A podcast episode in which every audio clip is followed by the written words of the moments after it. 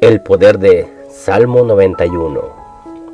Salmo 91 es uno de los salmos más conocidos por toda la cristiandad y es uno de los salmos más memorizados tanto por jóvenes y adultos. No se sabe en realidad quién lo escribió. Algunos dicen que fue el rey David, otros dicen que probablemente Moisés. También se han compuesto muchas alabanzas con el Salmo 91 son muchas las alabanzas que hay, muchas versiones en su cántico. Se ha escrito alabanzas del Salmo 91 en muchos idiomas y dialectos, por muchas naciones. Salmo 91 es un salmo de poder, es un salmo de sanidad, es un salmo de guerra, es también un salmo de protección.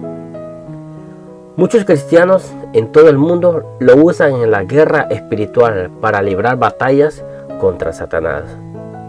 Es tanto el poder que tiene el Salmo 91 que las huestes espirituales huyen de aquel hombre de Dios cuando lo cita. En el Salmo 91 vemos a Dios obrando con todo su esplendor. Cuando el cristiano cita el Salmo 91, el mundo de las tinieblas tiembla. Los demonios se llenan de temor. Con este salmo, muchos cristianos han ganado batallas, guerras contra Satanás.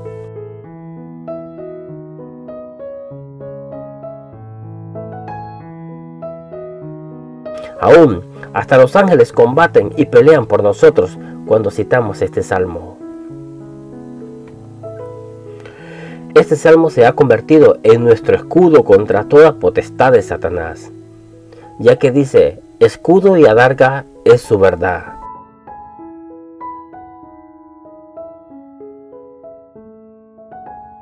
Este salmo nos llena de valor y valentía y nos quita el temor.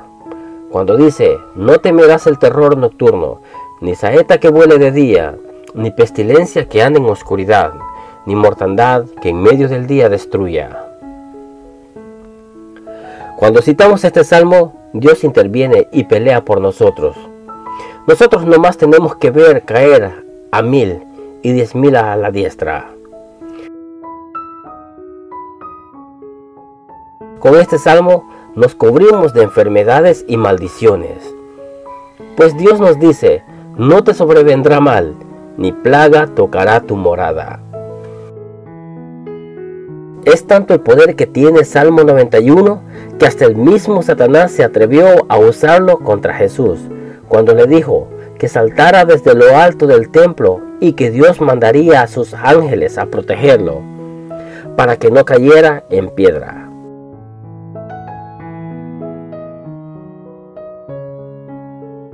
Este salmo no le funcionó a Satanás, porque no fue hecho para Satanás, sino para los hijos de Dios Satanás ha sido derrotado muchas veces con este salmo y pensó que citando este salmo, él derrotaría al Señor de este salmo.